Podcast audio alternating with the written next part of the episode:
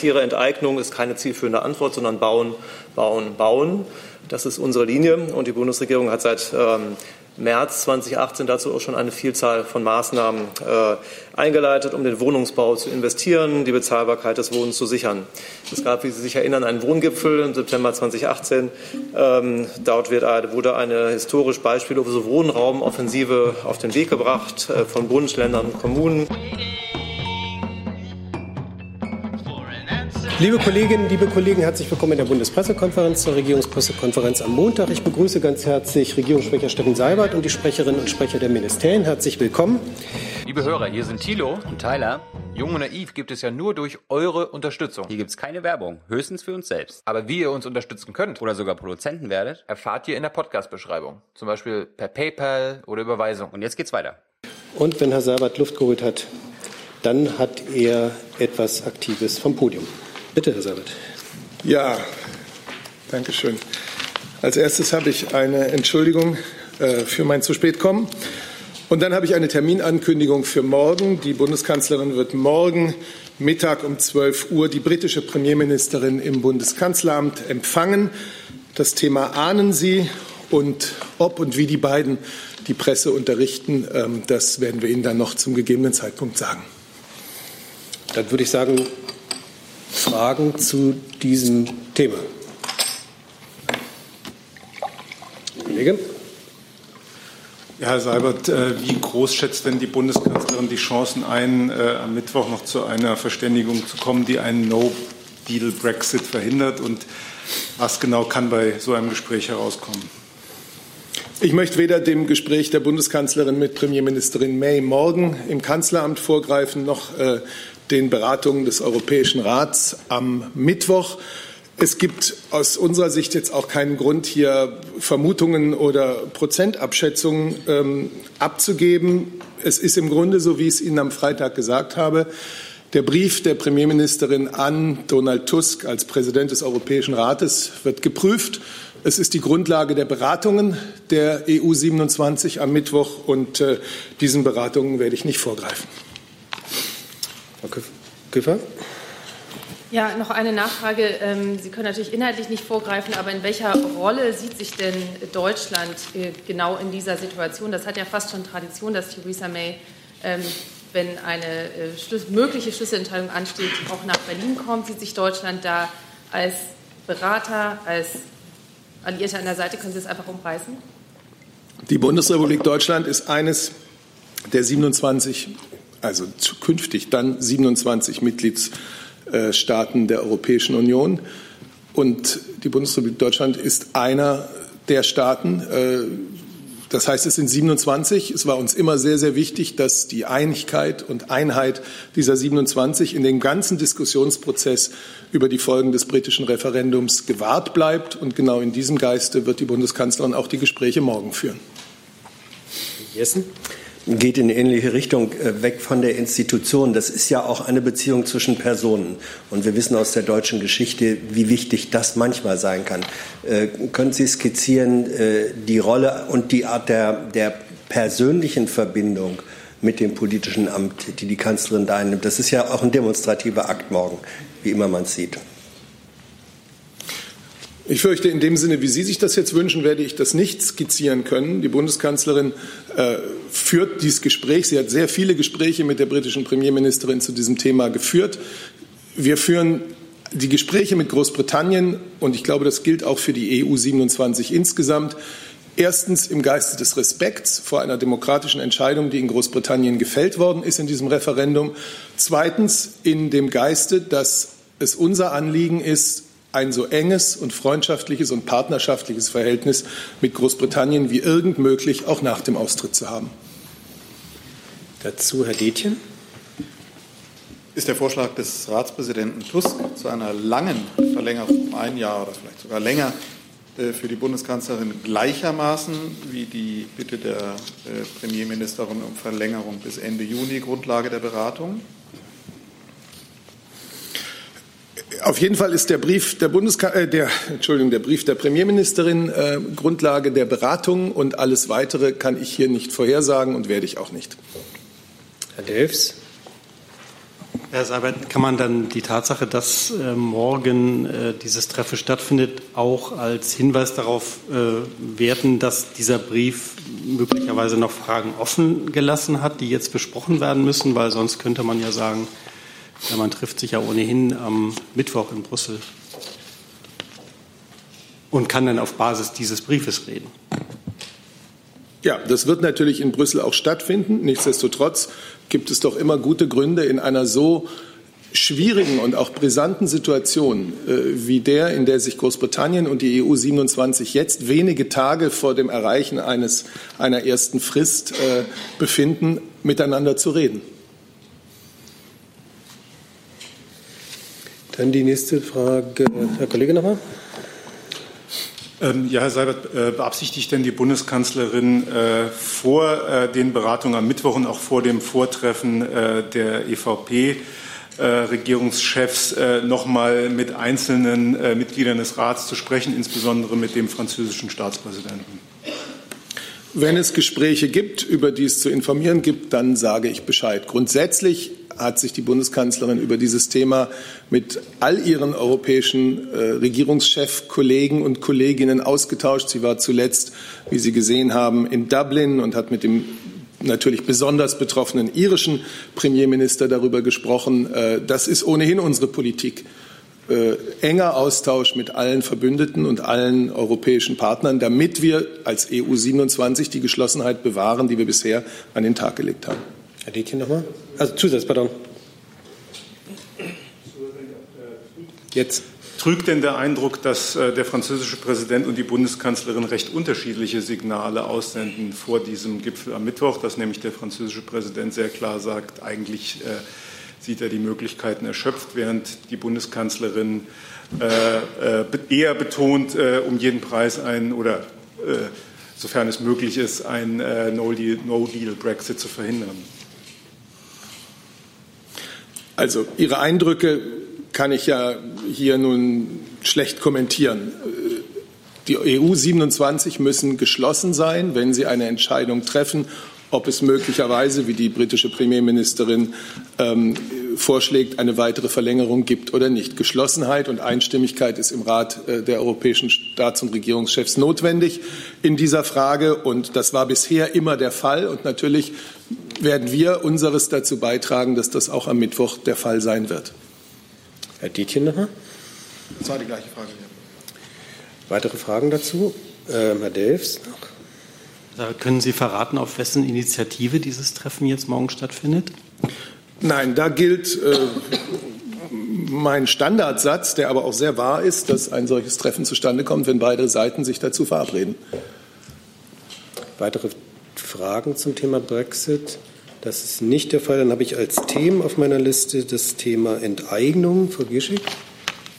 Ähm, an das Innenministerium. Ähm, wie bewerten Sie denn den Vorschlag? Können Sie das Mikrofon ein bisschen rannehmen? Sonst Entschuldigung. Sie nicht. Wie bewerten Sie den Vorschlag von Grünen-Chef Robert Habeck als Ultima Ratio gegen Wohnungsnotenteignungen des Bestandes großer Wohnungsgesellschaften anzustreben? Halten Sie das für grundgesetzkonform? Der Minister hat sich gestern dazu relativ dezidiert geäußert. Ähm, er hat gesagt, wenn ich das wiederholen darf, ich zitiere, Enteignung ist keine zielführende Antwort, sondern bauen, bauen, bauen. Das ist unsere Linie und die Bundesregierung hat seit ähm, März 2018 dazu auch schon eine Vielzahl von Maßnahmen äh, eingeleitet, um den Wohnungsbau zu investieren, die Bezahlbarkeit des Wohnens zu sichern. Es gab, wie Sie sich erinnern, einen Wohngipfel im September 2018. Ähm, dort wird, wurde eine historisch beispiellose Wohnraumoffensive auf den Weg gebracht äh, von Bund, Ländern und Kommunen. Ähm, die wir jetzt abarbeiten. Äh, wir haben in dieser Bundesregierung ähm, die Situation, dass wir allein für den sozialen Wohnungsbau, das Baukindergeld, das Wohngeld und eine Städtebauförderung auf Rekordniveau über 13 Milliarden Euro äh, zur Verfügung stehen, äh, stellen. Insofern ähm, unsere Linie ist, äh, die Baumaßnahmen voranzutreiben, Bauland zur Verfügung zu stellen. Das Baukindergeld habe ich gerade schon erwähnt. Da haben wir die ersten Abflüsse. Das ist also bereits ein, ein guter Erfolg. Das ist unsere Linie und nicht das Thema Enteignung. Vielleicht darf ich kurz für die Bundeskanzlerin hinzufügen, dass auch sie die Enteignung von Wohnungskonzernen nicht für ein geeignetes Mittel zur Linderung der Wohnungsnot hält. Es ist der Bundeskanzlerin, es ist allen äh, Vertretern der Bundesregierung sehr bewusst, dass der Bedarf an bezahlbarem Wohnraum ein, vor allem in wachsenden Städten, vor allem in Ballungsräumen groß ist und ein großes Thema für die Menschen ist, dass die Mieten, die Immobilienpreise eine Belastung darstellen, gerade für die Bezieher unterer und mittlerer Einkommen. Aber die Antwort darauf, der Schlüssel für bezahlbaren Wohnraum ist nicht Enteignung, sondern der ist eben eine ausreichende Anzahl von Wohnungen zur Verfügung zu haben. Und dafür sieht der Koalitionsvertrag äh, eine Vielzahl von Maßnahmen vor. Der Kollege hat ja einige davon gerade genannt. Dazu, Herr Jessen.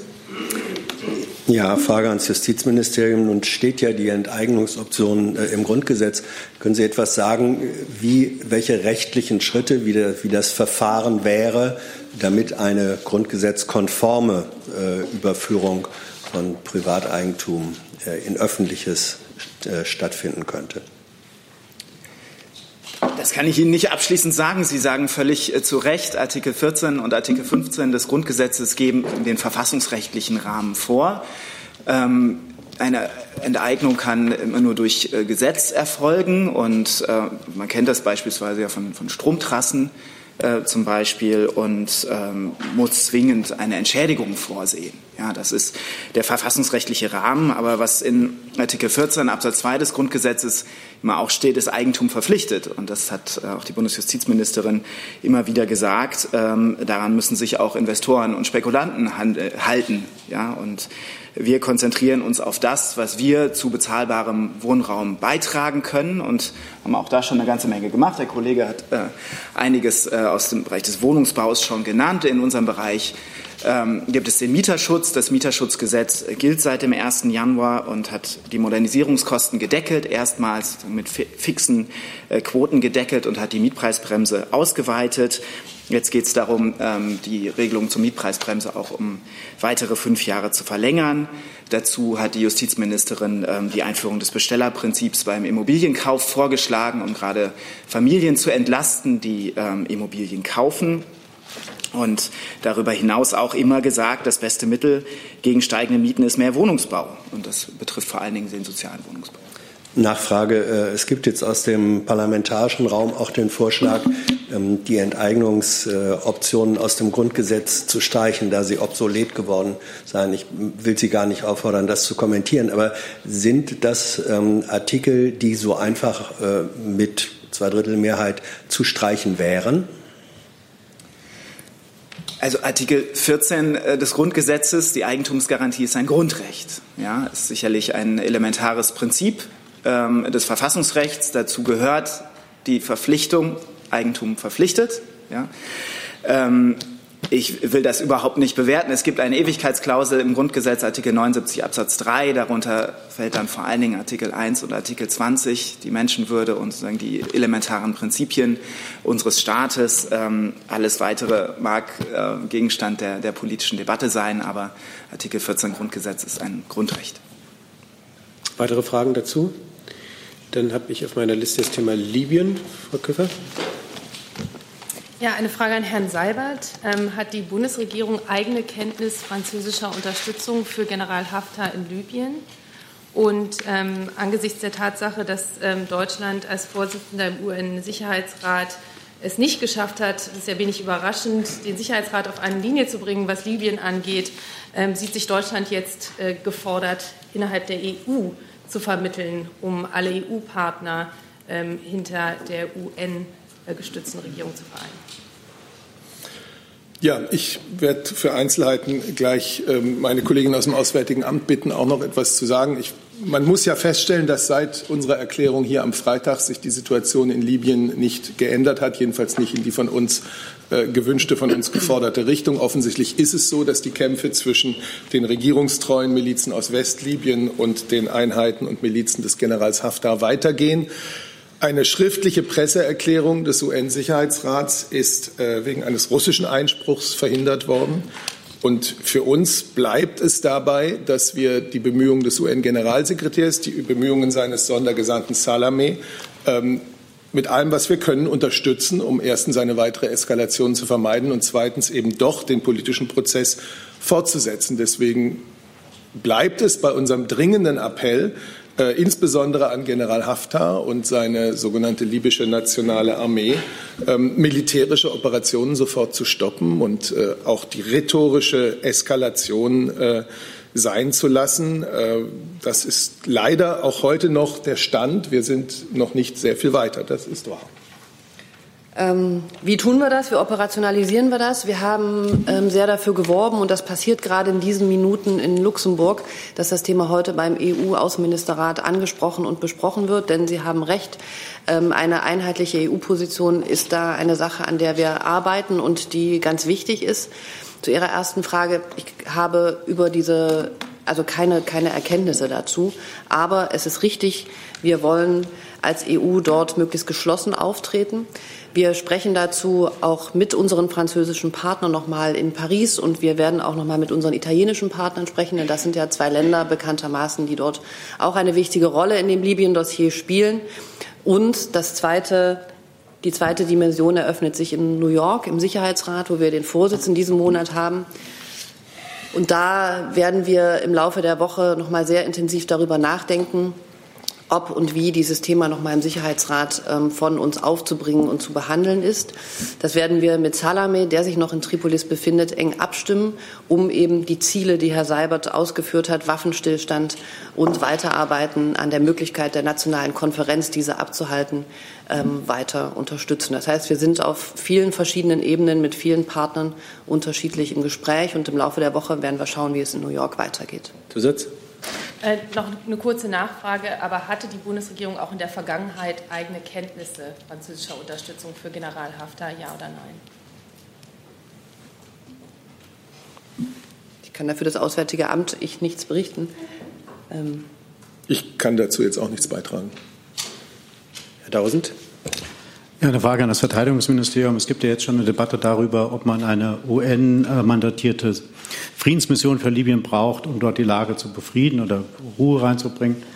Ähm, vor dem Hintergrund, dass die Bundeswehr ja immer wieder sagt, also wir sind schon der zweitgrößte Truppensteller innerhalb der NATO und wir haben, sind an Kapazitätsgrenzen gestoßen. Ist die Bundeswehr derzeit in der Lage oder wäre sie in der Lage, sich an einer solchen Mission zu beteiligen? Und wenn ja, in welchem Umfang? Und dann an Frau Adebar nochmal nachgefragt, unterstützt die Bundesregierung eine solche Forderung nach einer Friedensmission in äh, Libyen? Ja, Tausend. Ähm, die politische Einordnung ist ja gerade erfolgt und ich möchte mich an dieser Stelle eigentlich nicht an Spekulationen über den Einsatz der Bundeswehr beteiligen. Und Sie wissen, dass gerade militärische Einsätze der Streitkräfte immer auf rechtlichen oder politischen Verträgen bzw. Vereinbarungen und Beschlüssen basieren. Und mehr möchte ich an dieser Stelle von diesem Zeitpunkt auch nicht dazu sagen. Politisch ist es so, dass unser Ziel ist, wie wir schon formuliert haben, einen Waffenstillstand hinzubekommen und Herrn Salameh zu unterstützen bei der Einberufung einer nationalen Konferenz, um diesen politischen Prozess in Gang zu bringen. Das ist es auch, ähm, was wir in den nächsten Tagen vorhaben und woran wir arbeiten. Natürlich ähm, Sie sprechen eine ähm, Kapitel 7 mandatierte Resolution des Sicherheitsrats an. Ich empfehle immer wieder auch, sich mal durchzulesen, was Voraussetzungen für eine Kapitel 7 Mission des Sicherheitsrats wären. Unsere Ziele für diese Woche und die kommenden Tage haben wir, glaube ich, dargelegt. Herr Brüssler. Ja, ich würde gerne genau da anschließen. Frau Adebar, ist es denn so, dass äh, die Rolle Deutschlands als Mitglied im UN-Sicherheitsrat und diesen Monat äh, auch als Vorsitz zumindest dazu führt, dass man sich für solche Möglichkeiten eher als sonst bereithalten muss? Also die, Sie haben es ja beschrieben, das wäre ist jetzt ein längerer Weg, aber würde die Bundesregierung und würde Deutschland signalisieren, wenn es denn zu so einer Mission kommt, dann wäre Deutschland dabei? Das ist eine sehr, sehr hypothetische Frage, Herr Brüssler die wir, glaube ich, hier heute nicht beantworten. Ähm, es gibt ähm, die Möglichkeit, im Sicherheitsrat zu beraten. Es gibt verschiedene Wege dazu. Ich habe heute auch gelesen, dass es, das trifft natürlich auch zu, dass es ein VN-Sanktionsregime gibt. Also wir sind mit Herrn Salameh in Kontakt. Wir schauen uns die weitere Lageentwicklung an und werden das Bestmögliche tun, um das in New York, in Brüssel und bilateral mit unseren europäischen Partnern voranzubringen, dass es in die Richtung geht, die wir uns wünschen. Herr Jessen. Zwei Fragen zum einen äh, an Frau Adebar. Zum einen trifft es zu, dass das äh, russische Veto im Sicherheitsrat gegen eine schriftliche Erklärung damit begründet wurde, die USA hätten sich geweigert, einen russischen Änderungsantrag, der alle Seiten äh, zum Verzicht auf militärische Aktionen aufforderte, zu unterstützen oder zu übernehmen. Äh, wenn ja, warum ist das so? Wäre es nicht sinnvoll, tatsächlich alle Seiten zum Verzicht auf militärische Aktionen ähm, zu bewegen oder aufzufordern. Äh, zum Zweiten, das ist jetzt eine offene Frage ans Verteidigungsministerium. Ähm, es gab ja die Verbindung zur libyschen Küstenwache im Hinblick auf äh, Piraten, auf Schleuser und so weiter. Gibt es irgendwelche Auswirkungen dieses Konflikts auf diese Aktivitäten? Ich muss das so vage fragen. Ich weiß es nicht. Zu Ihrer ersten Frage, das waren Beratungen im Sicherheitsrat, die eben nicht in einer öffentlich zugänglichen Erklärung gemündet sind. Ähm, deswegen will ich das nicht weiter im Detail kommentieren. Ich will vielleicht so viel sagen, es ist natürlich schon so, dass gerade Herr Haftar auf Tripolis marschiert. Ähm, insofern ähm, gab es da jetzt keine Einigung, aber wir wollen weiter gerne daran arbeiten und haben da auch ähm, glaube ich, den, äh, den Weg des Optimismus und der, ähm, der, der Zusammenarbeit zu gehen, auch mit unseren russischen Partnern, dort weiter im Gespräch zu bleiben und zu einer möglichst konstruktiven und einheitlichen Meinung in dem Dossier zu kommen. Und zu Ihrer Wagenfrage, ist einmal die europäische Mission Sophia, das Bekämpfen der Schleusern, auf der anderen Seite das Ausbilden der Küstenwache wenn man sich in diese Ausbildung hineinguckt und was da ausgebildet wurde, dann geht es darum, wie fährt man Boote zur See, wie navigiert man, wie rettet man Menschen, wie repariert man äh, Anlagen, beziehungsweise Ausbildung in Völkerrecht oder auch im Menschenrecht. Ähm, das ist ein großes Paket gewesen. Ihren Zusammenhang kann ich da jetzt nicht erkennen. Ich frage. Herr Barbeck.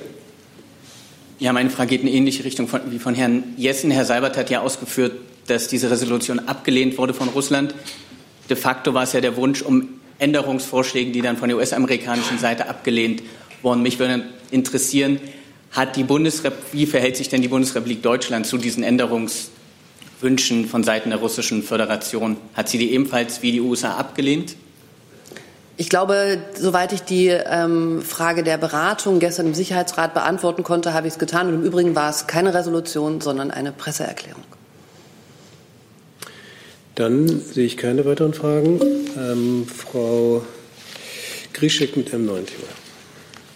Genau, ich hätte zur Düngeverordnung und zwar sowohl an das BMU als auch an das Landwirtschaftsministerium. Äh, zunächst mal ans BMU. Es findet ja heute ein Treffen statt ähm, im Landwirtschaftsministerium zur Düngeverordnung. Nimmt die Umweltministerin teil? Was erwartet sie sich von dem Treffen und welche weiteren notwendigen Maßnahmen angesichts der vermutlich streng, äh, kommenden strengeren Vorgaben auf EU-Ebene erwartet sich das Umweltministerium?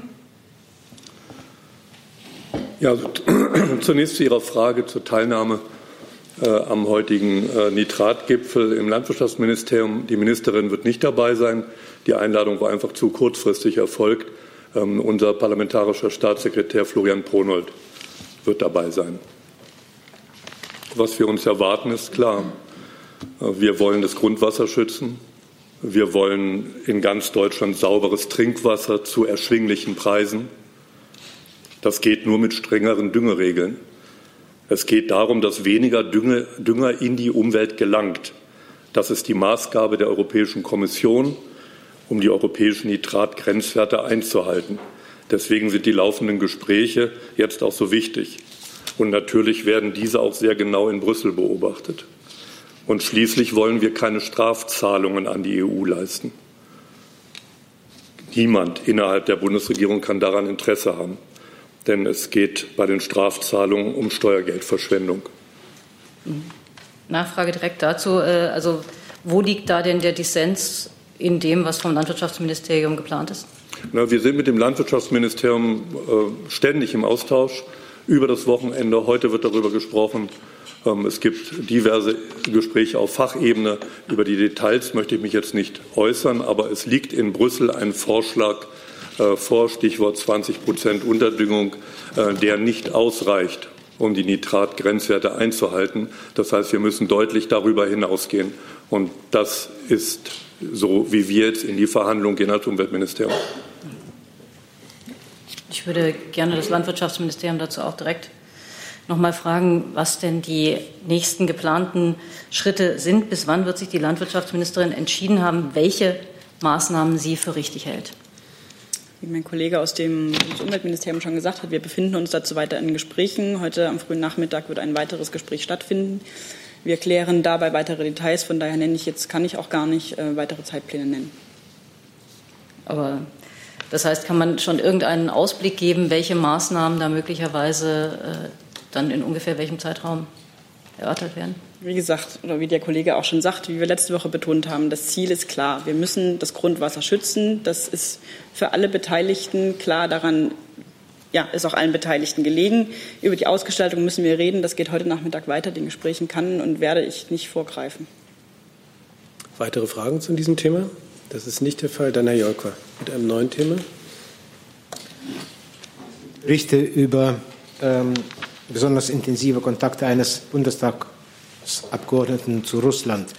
Mich würde freuen, wenn äh, die Bundesregierung, ein Sprecher der Kanzlerin oder einer der Ministerien dazu sich äußern würde. Aber bevor Sie mich äh, zu dem Bundestag verweisen, würde ich gerne zusätzlich eine allgemeine Frage stellen. Betrachtet denn die Bundesregierung eine ausländische mediale oder finanzielle Unterstützung eines Bundestagsabgeordneten als ein Versuch, Einfluss auf die Wahlen auszuüben? Ich meine jetzt die bevorstehenden zum Beispiel Wahlen zum Europaparlament.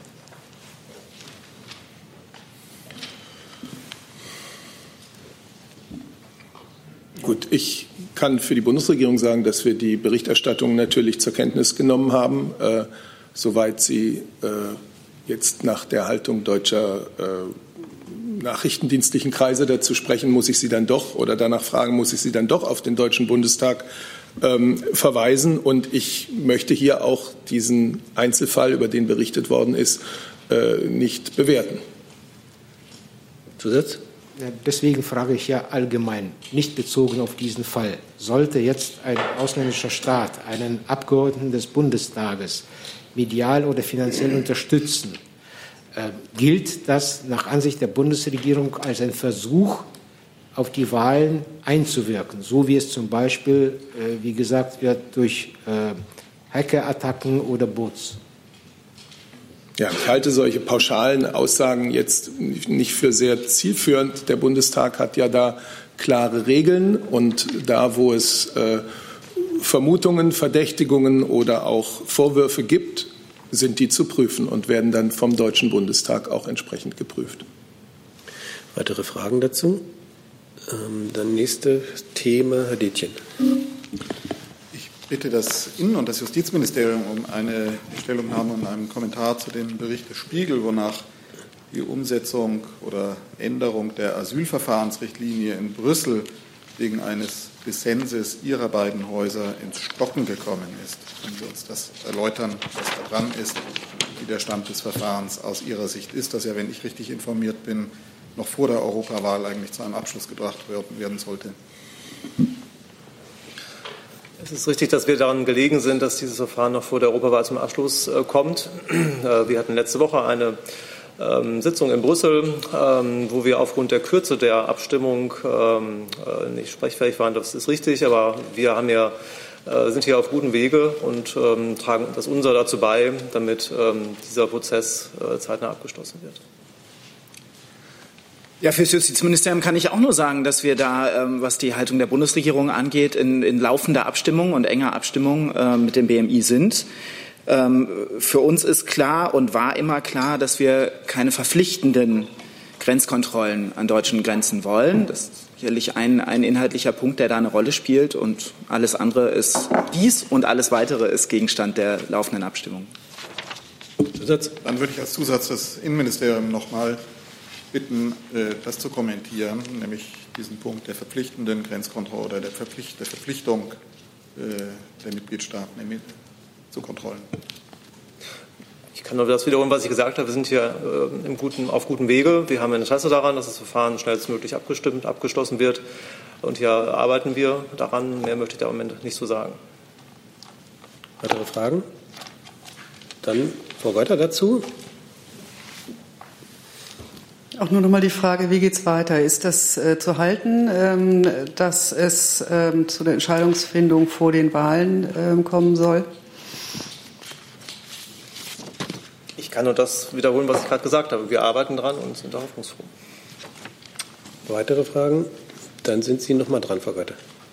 War das Thema? Ja. Meine Wortmeldung galt diesem Thema. Ach so, dann hat sich das also erledigt. Dann habe ich auf meiner Liste Frau Dudin. Eine Frage an Herrn Seibert. Äh, die AfD-Fraktion Sachsen hatte hier gerade eine Pressekonferenz. Die erstatten Anzeige wegen Untreue gegen das Kabinett äh, der Kanzlerin 2014 wegen der Berufung von Annette Schawan als äh, Vatikanbotschafterin. Ähm, Sie begründen das damit, dass Sie ähm, sagen, der Personalrat des Auswärtigen Amts habe darauf hingewiesen, sie dürfte das Amt nicht ausüben, weil ihr der Doktortitel und damit auch ein akademischer Abschluss entzogen worden sei. Würden Sie das kommentieren?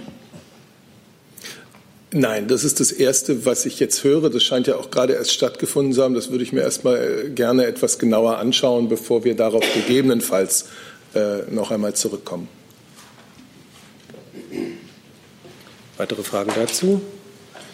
Das ist nicht der Fall. Dann habe ich als nächstes Herrn Warbeck.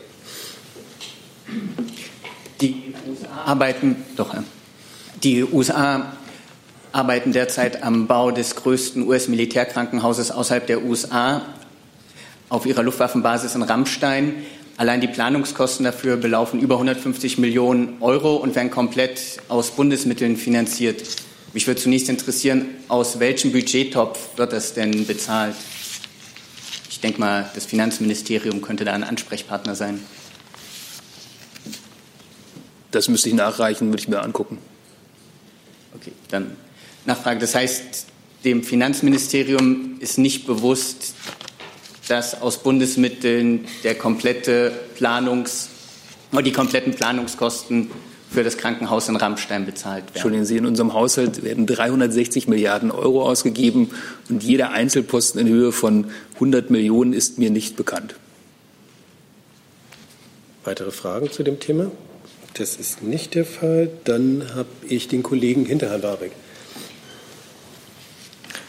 Ich hätte eine Frage zu den Verteidigungsausgaben. Es ist ja bekannt, dass äh, US-Präsident äh, Trump ständig äh, die zwei Prozent fordert von Deutschland und ähm, die Kanzlerin Merkel hat sich auf 1,5 Prozent verständigt und das wurde in den letzten Tagen immer wieder auch gegenüber den amerikanischen Partnern so bestätigt.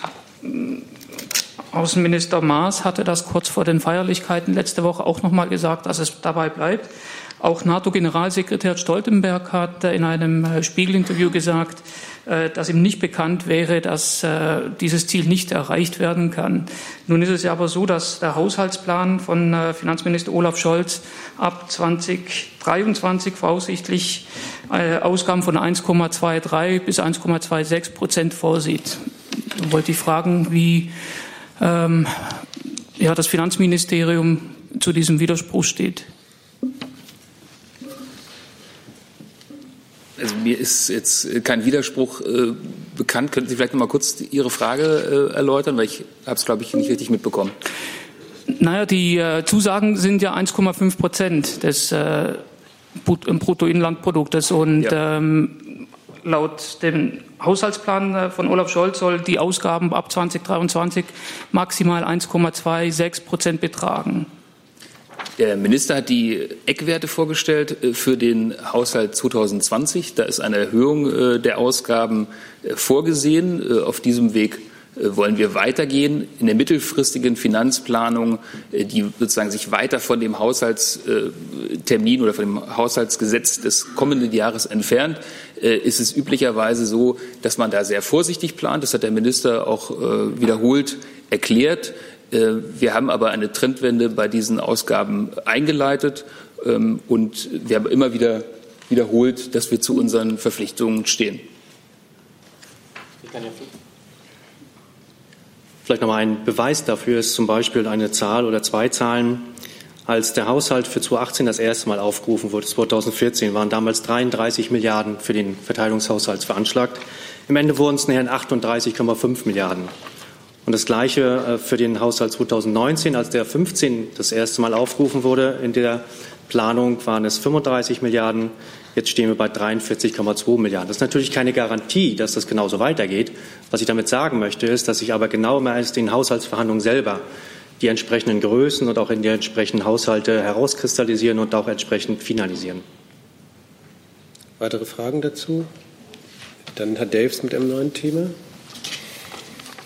Ähm, Herr Seibert, ist, ist nochmal ein, das Thema, was wir ganz am Eingang hatten. Da gibt es nochmal einen neuen Sachstand, nämlich äh, jetzt heißt es, dass äh, ähm, Frau May morgen auch noch Herrn Macron trifft in Paris morgen Abend.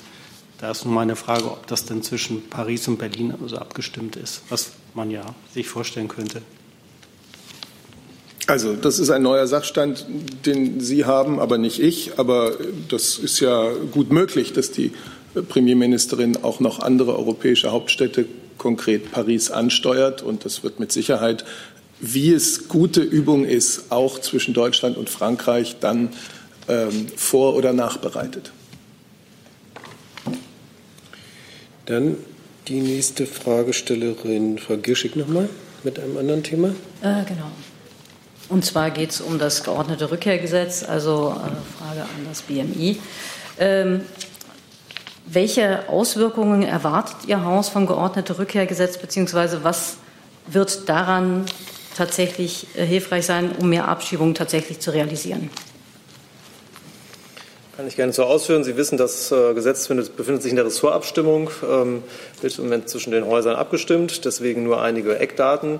Wir haben die Situation, dass wir äh, 2018 ungefähr 31.000 gescheiterte Rückführungen haben bei ungefähr 26.000 erfolgreichen Rückführungen. 90 Prozent der Rückführungen scheiterten noch vor der Übergabe ähm, der Bundesländer an die Bundespolizei. Also wir haben hier eine, eine Situation, wo wir sagen müssen, hier müssen wir rangehen, denn der Staat muss die Gesetze, die er hat, die Regeln, die er hat, auch durchsetzen. Ähm, äh, das gehört zu rechtsstaatlichen Verfahren. Das äh, geordnete Rückkehrgesetz setzt hier an. Ähm, wir wollen, dass Behörden und Gerichte die Ausreisepflicht künftig effektiver vollziehen können. Ähm, ich kann Ihnen drei Punkte hier hervorheben. Äh, zum einen ist zu beobachten, dass die Rückführung oft daran scheitert, dass ähm, keine Reisedokumente vorliegen. Deswegen enthält der äh, Gesetzentwurf eine Regelung, dass ähm, äh, Ausreisepflichtige alles Zumutbare tun müssen, um einen Pass zu beschaffen. Das ist jetzt schon auch schon so.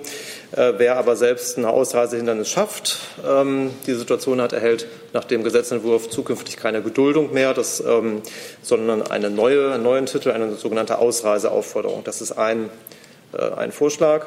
Zweitens, ähm, wenn es einen Abschiebungstermin gibt. Ähm, so ist äh, vorgesehen, dass wir hier ähm, dazu kommen wollen, dass ähm, wir äh, ein wenig von dem Trennungsverbot abweichen und auch ermöglichen, dass in äh, Haftanstalten, aber getrennt von Strafhäftlingen, es möglich ist, Abzuschiebende unterzubringen, aber getrennt von Straffälligen. Wie gesagt, das hat also keine, keine Mischung zur Folge.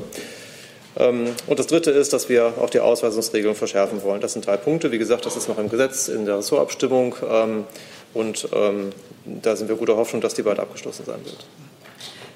Kurze Nachfrage. Es gibt ja generell nicht so wahnsinnig viel Platz in Gefängnissen. Und wenn man dann sagt, man muss getrennt unterbringen von Straftätern, wie realistisch ist es denn, Ausreisepflichtige da tatsächlich in Gefängnissen unterzubringen? Ähm, da haben Sie recht, dass es ähm, eng ist, aber äh, wir haben ja die Situation, dass wir ähm, ähm, erfolgreicher sein müssen, was Rückführungen angeht. Und da ist äh, halt zu beobachten, dass wir dann, wenn die Ausreisepflicht feststehen, ähm, auch auf äh, die, diese Möglichkeit zurückgreifen müssen. Deswegen äh, sollten wir, ähm, deswegen versuchen wir hier die Gesetz, wollen wir die gesetzlichen Grundlagen schaffen und die müssen dann in die Praxis umgesetzt werden seitens der Länder. Das ist ein Kraftakt, das wissen wir, aber trotzdem sollte man hier zu, zu Fortschritten kommen, so ist unsere Auffassung. Dazu Frau Geuter. Herr Grüner-Welder, es gab ja in, den, in, der vergangenen Woche verschiedene Treffen ähm, in verschiedener Zusammensetzung, Teile des Kabinetts, äh, Einzelgespräche für dieses Thema und äh, für die anderen Fragen zur Neuordnung des Asylrechts, äh, also zum Beispiel äh, auch die Frage des Asylprozessrechts und andere ähm, Gesetzgebungsverfahren, die gerade in der Pipeline sind. Ähm, können Sie konkret sagen, was dabei herausgekommen sind, oder können Sie sonst allgemein sagen, und das vielleicht auch an Herrn Kall die Frage, ähm, ob ähm, da äh, über Pakete gesprochen wurde und ob ein Zeitplan vorgelegt wurde? Ich kann dazu sagen, dass wir in guten Austausch sind innerhalb der Bundesregierung über diese Gesetzentwürfe und ähm, gute Hoffnung haben, dass die bald ähm, den nächsten Verfahrensschritt erreichen. Kann ich eigentlich nichts hinzufügen. Sie haben völlig recht, dass es eine Vielzahl von Gesprächen gibt auf verschiedenen Ebenen. Gerade auch die äh, Fachleute sind dazu in sehr, sehr engem Austausch und verhandeln das unter, unter Hochdruck. Ähm, und zum Zeitplan müssen Sie den Federführer fragen. Weitere Fragen zu diesem Thema? Dann habe ich noch mal Herrn Jolkwer. Herr Seibert, ähm, gibt es einen besonderen Anlass für den Besuch des ukrainischen Präsidenten am Freitag bei der Kanzlerin? Ist es ein Abschiedsbesuch oder will die Kanzlerin eventuell ihm Wahlhilfe anbieten für die zweite Runde? Herr Jolkwa, ich weiß nicht, ob Sie am Freitag da waren. Wir haben relativ ausführlich darüber gesprochen, weil Kollegen von Ihnen ähnliche Fragen gestellt haben. Äh, Präsident Poroschenko ist der Präsident der Ukraine, ein Land, äh, das uns außenpolitisch seit mehreren Jahren so intensiv beschäftigt wie wenige andere. Äh, das gilt, glaube ich, für das Auswärtige Amt genauso wie für die Bundeskanzlerin und das Kanzleramt. Es gibt eine Vielzahl von äh, konkreten Themen, die natürlich zu besprechen sind alles, was unter dem Dach Umsetzung der Minsker Vereinbarungen läuft. Wir haben die Situation an der Straße von Kertsch. Wir haben die sehr unbefriedigende Situation, dass immer noch eine Zahl von ukrainischen Seeleuten in russischer Gefangenschaft sind, die ähm, auf den aufgebrachten Schiffen waren. Das ist der Grund, warum es äh, Gespräche gibt, weil wir in einem permanenten Austausch von, äh, von äh, Informationen und Meinungen zu, zur Ukraine sind. Was Sie vermuten, das ist es nicht, weil wir ganz klar natürlich die Entscheidung äh, bei den Bürgern und Bürgerinnen der Ukraine sehen, die im zweiten Wahlgang den Präsidenten wählen werden, der ihnen als der Richtige erscheint, um ihr Land in eine gute Zukunft äh, zu führen. Ich habe für die Bundesregierung erklärt, ganz unabhängig davon, wie diese demokratische Entscheidung ausgeht, wird die Bundesregierung an der Seite der reformorientierten Ukraine stehen. Jessen. Ist äh, vorgesehen, dass am Freitag im Umfeld des Gespräches ähm, eine Presseinformation, ein Pressegespräch stattfindet, um mögliche Ergebnisse zu kommunizieren?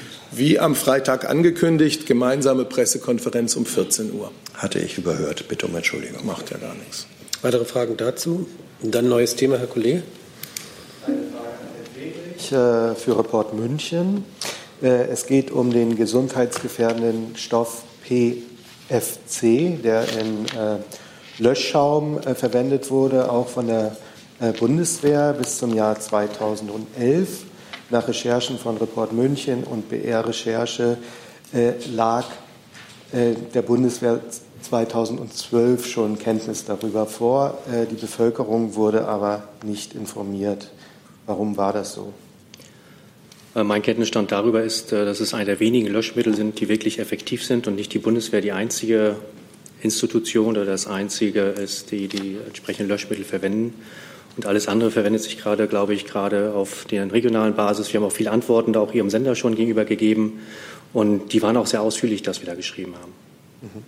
Aber trotzdem bleibt doch ähm, der Umstand, das ist sehr gesundheitsgefährdend. Und je früher die Bevölkerung darüber informiert wird, dass das Mittel auch ins Grundwasser zum Beispiel eintreten könnte, desto früher könnte man sich auch schützen.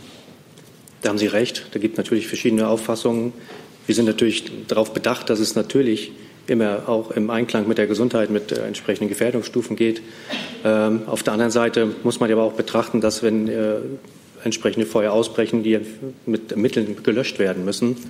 Und nach meiner Kenntnis gibt es zurzeit kaum Alternativen dazu. Man ist da dran, auch da neue Sachen zu entwickeln.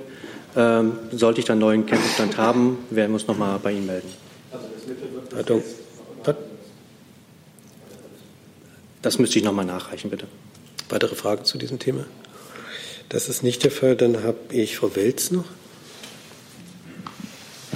Ja, und zwar würde ich gerne ähm, mich wenden an das Bundesumweltministerium, das Wirtschaftsministerium und das Verkehrsministerium. Es geht um die Forderungen von Fridays for Future Deutschland, die die heute aufgestellt haben.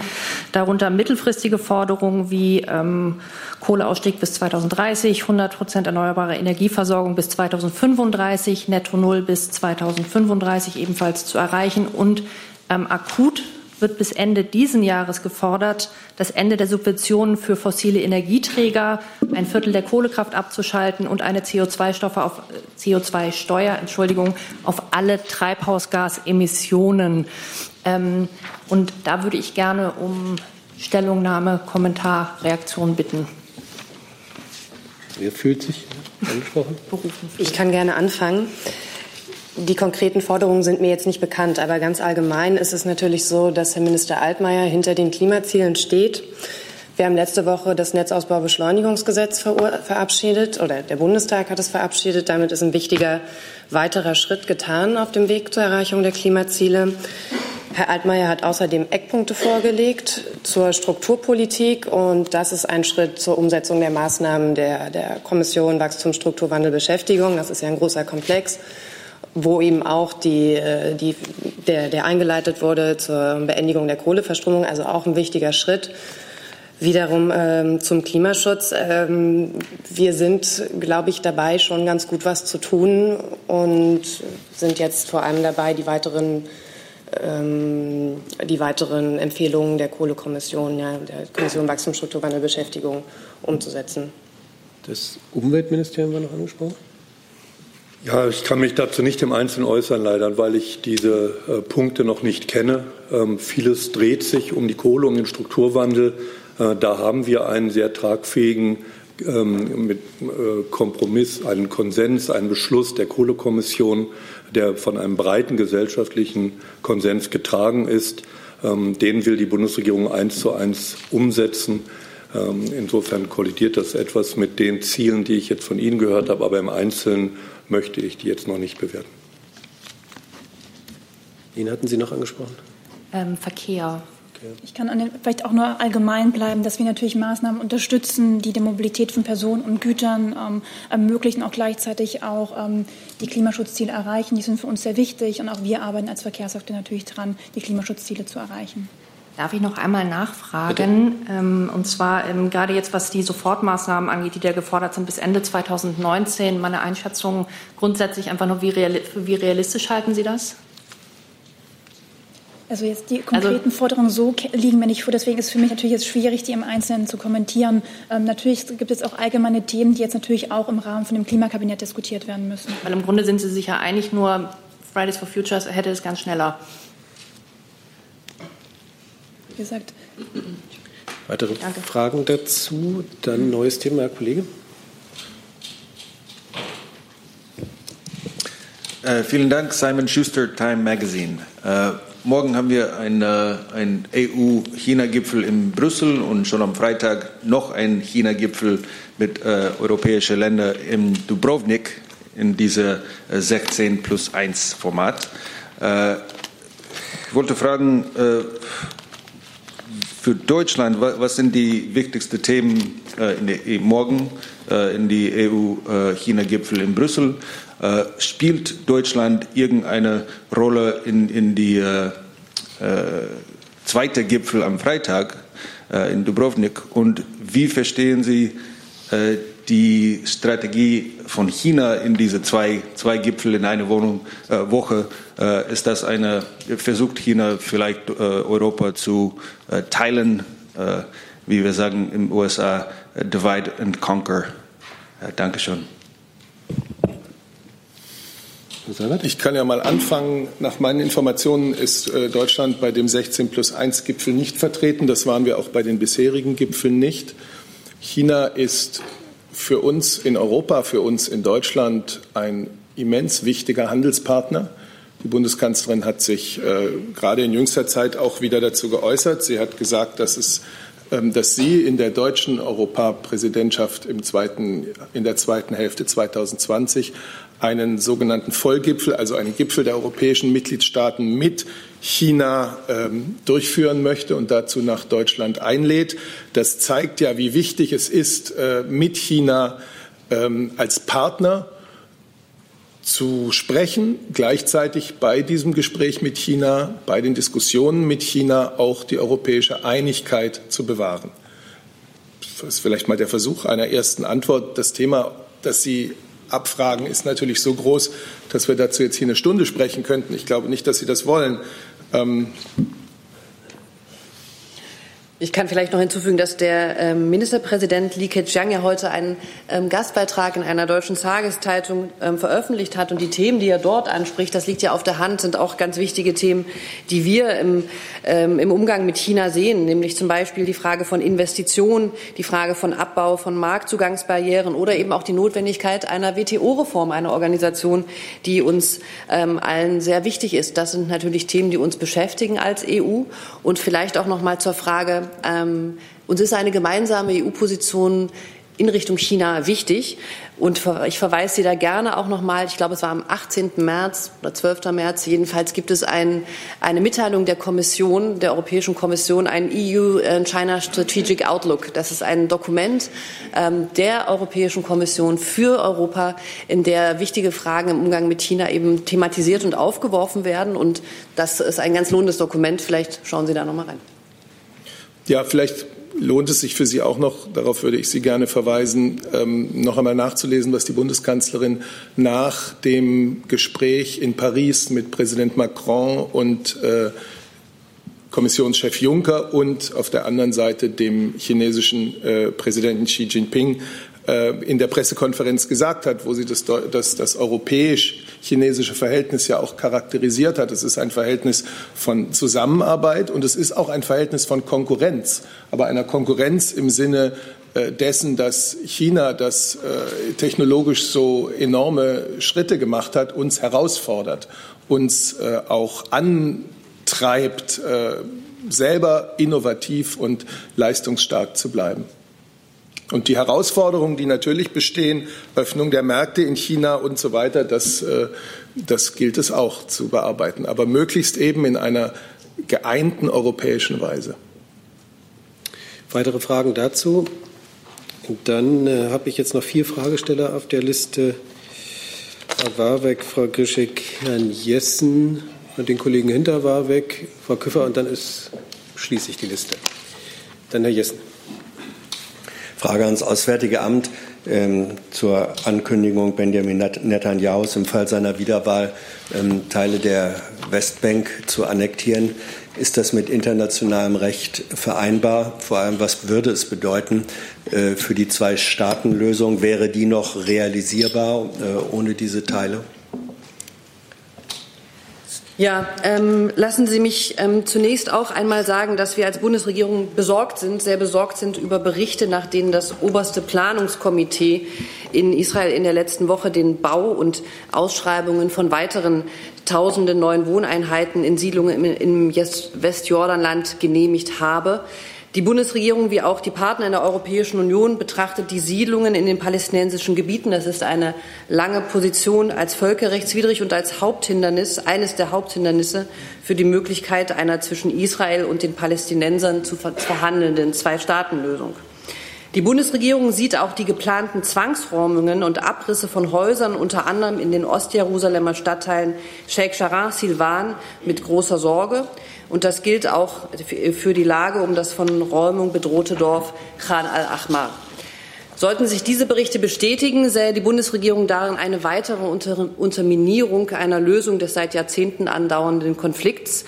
Und wir appellieren daher an die israelischen Behörden, auch auf alle Schritte zu verzichten, die eine Zwei-Staaten-Lösung erschweren oder unmöglich machen.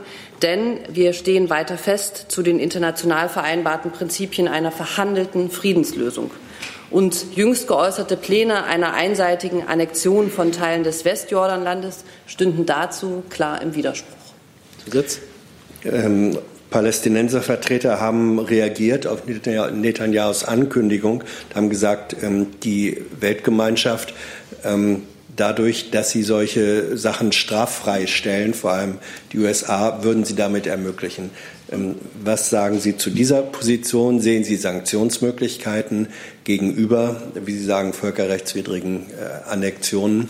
Und wäre die Bundesregierung oder Bundesrepublik gegebenenfalls bereit, für einen Frieden, für einen zukünftigen Friedensplan ähm, oder an einem zukünftigen Friedensplan nach den Wahlen in Israel mitzuwirken?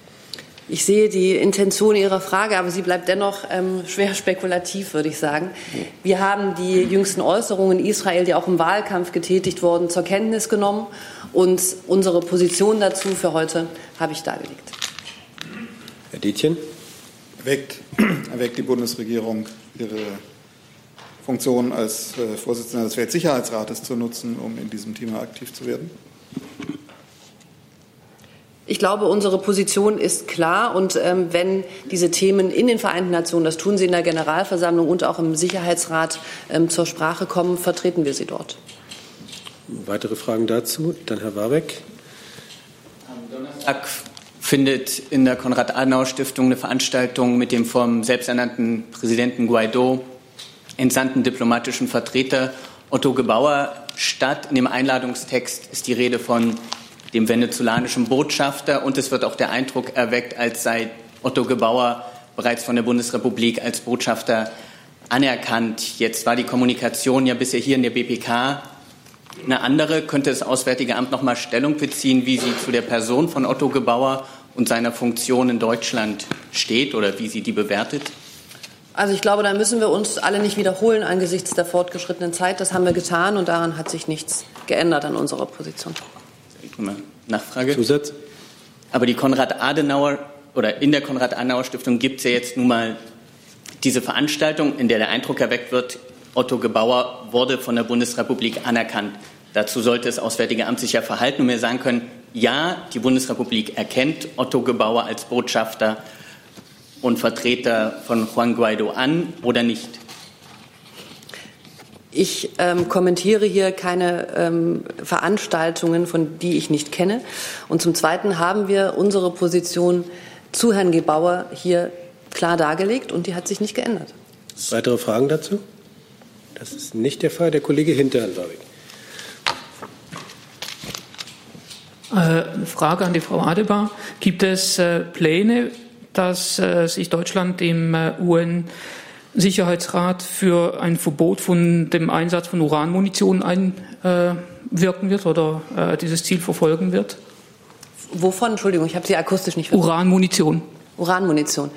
Ähm, Deutschland ist ähm, grundsätzlich ein Land, was ähm, im Bereich der Kampfmittelräumung zum Beispiel und im Bereich der Minenräumung sehr, sehr ähm, aktiv ist. Wir können Ihnen da auch gern noch ähm, Material zusenden. Wir machen da weltweit Projekte und bringen uns in diesem Thema wirklich ähm, ein. Ich kann Ihnen aus dem Stegreif jetzt im Moment nicht von einer getableten Sicherheitsratssitzung dazu berichten. Aber natürlich ist Munitionsräumung und Minenräumung in allen Facetten ein Thema, mit dem wir uns sehr lange und sehr intensiv befassen. Weitere Fragen dazu? Hey Leute, Jung und Naiv gibt es ja nur durch eure Unterstützung. Ihr könnt uns per PayPal unterstützen oder per Banküberweisung, wie ihr wollt. Ab 20 Euro werdet ihr Produzenten im Abspann einer jeden Folge und einer jeden Regierungspressekonferenz. Danke vorab. Dann habe ich Frau Gischig auf meiner Liste. Entschuldige, noch eine Frage von mir und zwar an das äh, Gesundheitsministerium. Ähm, es geht darum, um den Frühtest, äh, Bluttest, Trisomie und andere Erbkrankheiten. Ähm, und die Frage wäre, äh, was ist denn der aktuelle Stand in der gesamten Entscheidungsfindung, ob es von den Kassen bezahlt wird oder nicht? Und geht Ihr Haus davon aus, ob das der Test von den Kassen bezahlt wird? Ja, vielen Dank. Ähm, in der Debatte gehen eigentlich immer zwei Aspekte durcheinander. Äh, das eine ist äh, die grundsätzliche Entscheidung, ob man solche äh, Tests zulässt. Die ist sozusagen, die Frage ist beantwortet. Die, die entsprechenden Tests sind auf dem Markt. Und es gibt ja im Übrigen schon seit seit dem Jahr 1975 eine invasive Fruchtwasseruntersuchung ähm, also äh, die ja auch bereits im, im Leistungskatalog der, der Krankenkassen ist. Ähm, ob der äh, neue risikoärmere Test ähm, am Ende von den Krankenkassen bezahlt wird, das ist die Kernfrage. Das ist momentan äh, im Bewertungsverfahren des, des gemeinsamen Bundesausschusses. Das wird nicht durch das Bundesgesundheitsministerium festgelegt, sondern durch den, durch den gemeinsamen äh, Bundesausschuss. Ähm, und äh, eine ganz andere Frage, ob solche Tests grundsätzlich auch unter ethischen Gesichtspunkten äh, verantwortbar sind. Äh, das ist eine Debatte, die momentan im Deutschen Bundestag läuft. Dazu wird in dieser Woche eine Debatte stattfinden. Ähm, und insofern ist es auch keine Frage, die sozusagen durch unser Haus beantwortet wird. Das sind die beiden Aspekte, die man da ähm, ähm, trennen muss. Ähm, Das wäre sozusagen das, was ich Ihnen da als Diskussionsstand mitteilen kann. Zusatz? Ja, Wissensnachfrage praktisch dazu. Wenn der gemeinsame Bundesausschuss empfiehlt, dass die Krankenkassen das übernehmen, könnte das durch eine politische Entscheidung des Deutschen Bundestages verhindert werden? Also äh, da kann ich der Debatte nicht vorgreifen. Das ist ja äh, eine grundsätzliche Frage. Ich habe Ihnen geschildert, dass es sozusagen ein, ein äh, es gibt ein äh, invasives Verfahren, äh, äh es gibt ein, ein deutlich risikoärmeres nicht-invasives Verfahren, was momentan schon auf dem Markt ist, aber als Selbstzahlerleistung. Das heißt, es kostet 130 Euro, muss aber sozusagen von den Patienten bisher selber gezahlt werden. Und die Frage ist, ob es Kassenleistung wird. Und wenn es Kassenleistung wird, dann wird es sozusagen, werden die Kosten erstattet von, der gesetzlichen Kranken, von den gesetzlichen Krankenkassen. Äh, das ist die, sozusagen die Debatte. Ähm, und äh, das ist jetzt äh, diese, diese ethische Diskussion, die wird jetzt im Parlament geführt dazu. Mit welchem Ausgang, das wird man abwarten müssen. Weitere Fragen dazu? Und ich habe leider Frau Küffner noch vergessen. Die letzte Frage, bitte kurz. Ja, eine Frage an Frau Adebar. Und zwar können Sie uns ein Update geben zur Situation des äh, vietnamesischen Dissidenten Nguyen Quang Hong Nan. Ähm, inwieweit verfolgt die Bundesregierung, wie es immer geht? Er ist ja abgeschoben worden. Es gab viele Proteste dagegen und ist bei Ankunft auch sofort verhört worden. Da haben wir uns in der letzten Bundespressekonferenz recht ausführlich darüber unterhalten und das war Freitag und ich habe keinen neuen Stand. Wenn Sie da noch mal reinschauen könnten. Okay. Ja? Dann herzlichen Dank. Ich schließe die Pressekonferenz.